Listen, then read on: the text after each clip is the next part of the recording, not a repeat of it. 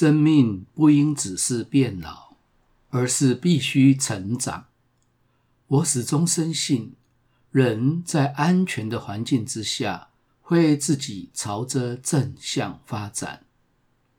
你好，我是林世如，欢迎收听世如在线，成为自己，活在当下，与你分享我所读过的书、遇过的人以及做过的事。让我们一起来探索生命的课题与心灵的渴望。愿每个人都能够活出自己的天性，打造出让自己满意的人生。你曾经被感动过吗？我很少如此，因为在我的生命里很难得有让我感动的时刻。我和我太太蜜雪儿。谈了二十多年的恋爱，那些年，她总是说我是一个在话语里没有形容词的人。你知道，IT 男总是像一块木头，当成工具人很好使，但是只要提到感觉、心情这方面，我们就傻了，不是完全说不出话来。就是说一些与感觉无关的看法或想法，并且在心里疑惑地问着：“那是啥？”多年的专业训练，对于情感和情绪，我们是避之唯恐不及的，以免干扰工作。怎么可能会在身体的感觉和心理的感受上，在这些方面投入注意力去学习和感受呢？我们根本就是把他们视之为危害工作进度和品质的主要因素。再加上在电脑公司理智中心高度活跃的熏陶之下，更是变本加厉，完全无视情感中心的活动。虽然人看起来是活得光鲜亮丽、令人称羡，但是所要付出的代价却是变成越来越像是个无血无泪的木头人。三十岁那年，在我刚参加心灵成长课程不久，有一位和我同组的同学。在某个活动中触发了他内在的阴影，让他伤心痛哭不已。我看他双手抱着双腿，整个人都曲卷了起来，就像是个蚕蛹。基于对伙伴的关心，以及当时我所受到的训练，很自然的就过去拥抱他。他很快的就把我推开，同时瞪着我说：“林世如，你知道吗？你对我的拥抱让我感觉就像是被一只冷冰冰的机器人抱着，完全没有温暖，很不舒服。”他的话让我愣了一下。这实在是太出乎我的意料之外了。我完全是基于满怀的关心而上去拥抱他，应该是会带给他一些温暖与支持的力量。没有想到，他的感受却是完全的相反。他感觉到的是冰冷、僵硬，就像个。没有生命的机器人，这样的结果使我感到挫折。我不禁自问：我到底做错了什么？回家后，我花了好几个星期的时间来检讨自己。我想，这是我求学时所受的工科训练。要求客观、准确，以及在电脑公司的职场上理性氛围有关。当时同事间有个不成文的默契，来到公司就把客人的情绪放到门外，不要带进职场。等下班回家时，顺便把他带回去。那时候，我们经常这样自我解嘲地说：“在这里，没有爱，也没有春天。”这个事件让我深刻地认知到，我的生命失落了一大块。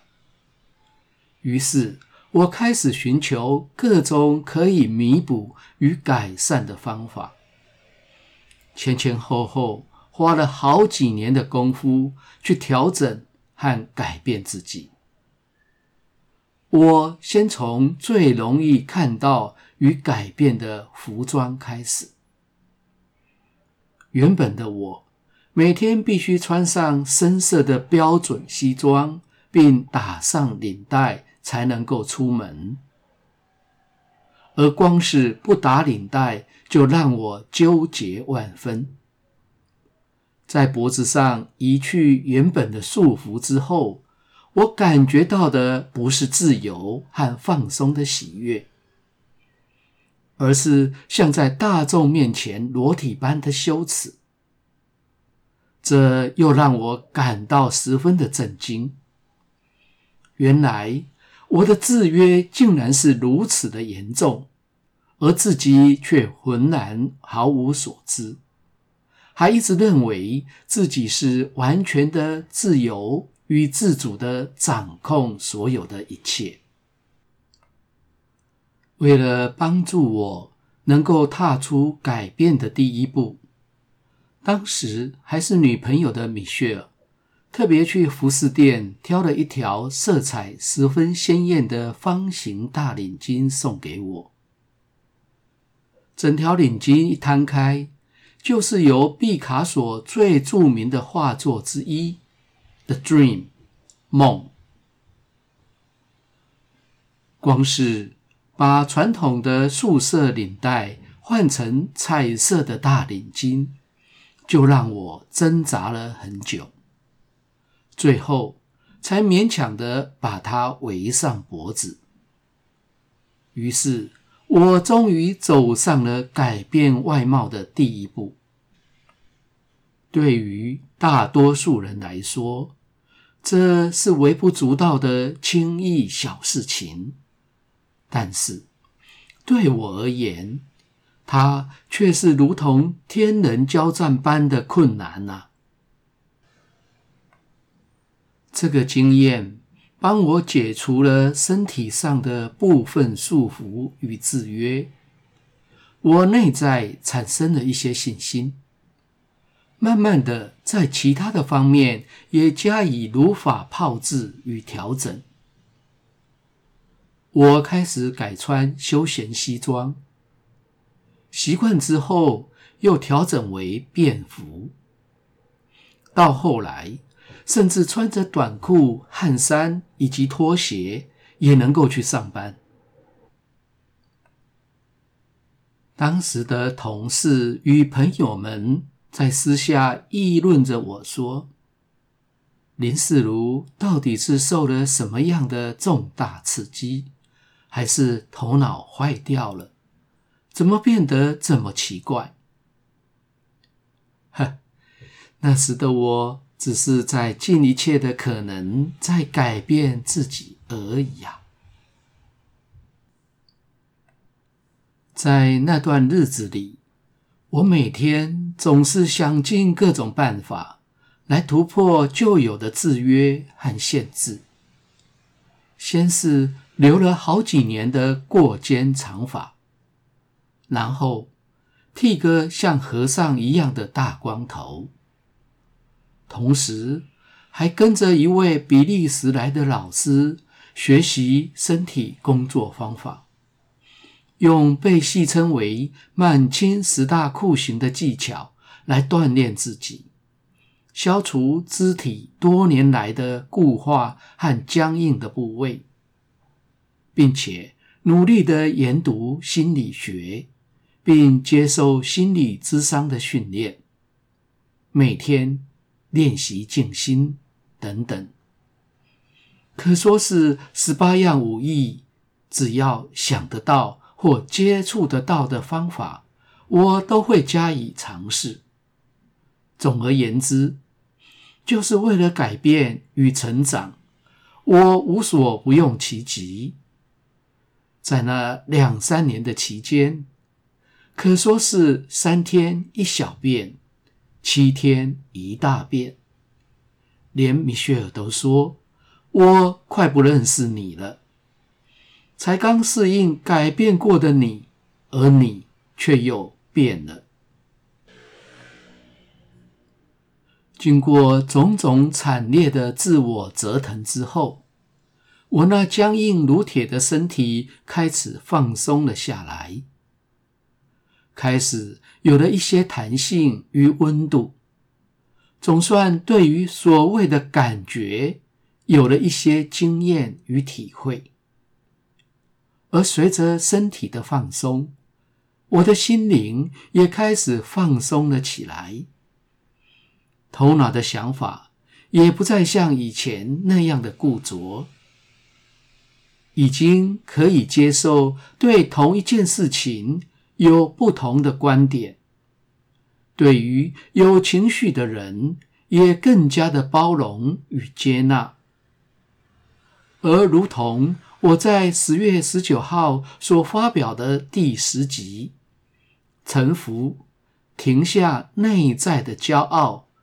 你所提到的，当我感受到一切都是我，而我不是一切时，我只能泪流满面，不断的顶礼，来表达我当下最存在的礼敬与臣服。那是我第一次感受到源自于内在的感动。也是我心灵的柔软与敏锐度被启发的开始。在那之后，我也越来越容易受到外境所触动，比如一片叶子被风吹起，在空中飘荡飞舞着，我不禁赞叹：“好美呀！”听到费玉清、蔡琴等人的歌声，觉得那是人间天籁。能够听到这么优美的声音，真是幸福。喝口清水，细细的品味，感觉嘴里的那份微甜与沁凉，多么让人感到无比的满足与享受。如今，这些微不足道的小事，特别能够打动我，不禁让我常常感叹：能够当人真好，能够活着真好。在和心灵成长圈的朋友们聊天时，发现许多人都想要立地成佛。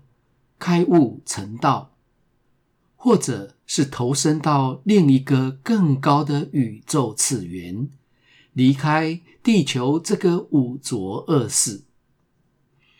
我则对他们说：“在此恭送，恕不同行。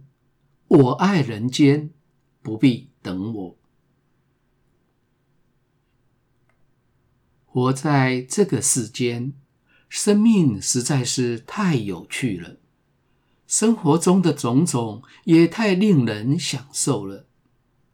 我不需要富贵名利，也不爱高低跌宕的感官刺激，只是带着注意力在生活里，每天做饭、用餐、洗碗、散步、吹风、晒太阳。练练书法，弹弹钢琴，打打太极拳，读读易经，这些小事就足以让我感动与享受，我就已经心满意足了。多年来持续的工作自己，让我的心更加的敞开，变得更加的敏锐，更专注，而且更放松，更有接受性，也更容易被微不足道的小事情所触动。而就是拥有这种内在容易被感动的能力，让我越来越觉得自己像个人。一个平平凡凡、毫不起眼的路人甲，这样的我，越来越觉得活着真好，越来越甘心于只是做个人就好，而就是这份甘心，让我容易的被感动，让我更加的感受到。感谢你的收听。下次的主题是良心，人苦，天苦，我也苦。分享我在广西南宁易学律动神圣舞蹈七日营的课堂上，为了协助一位始终跳不出动作的学员，让我首次惊艳到真正的感同身受。以及葛吉夫大师所说的良心，这个过程不但改变了我，也改变了这位学员以及他的家庭。后来因为影响所及，连他的儿子都从学渣变成了学霸。欢迎下集继续收听。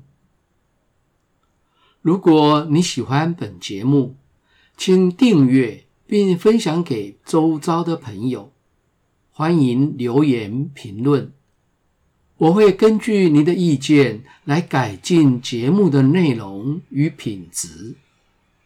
期待在每个星期二和星期六早上六点，在各大 Podcast 平台与您一起追寻，成为自己，活在当下，每周两次与您分享。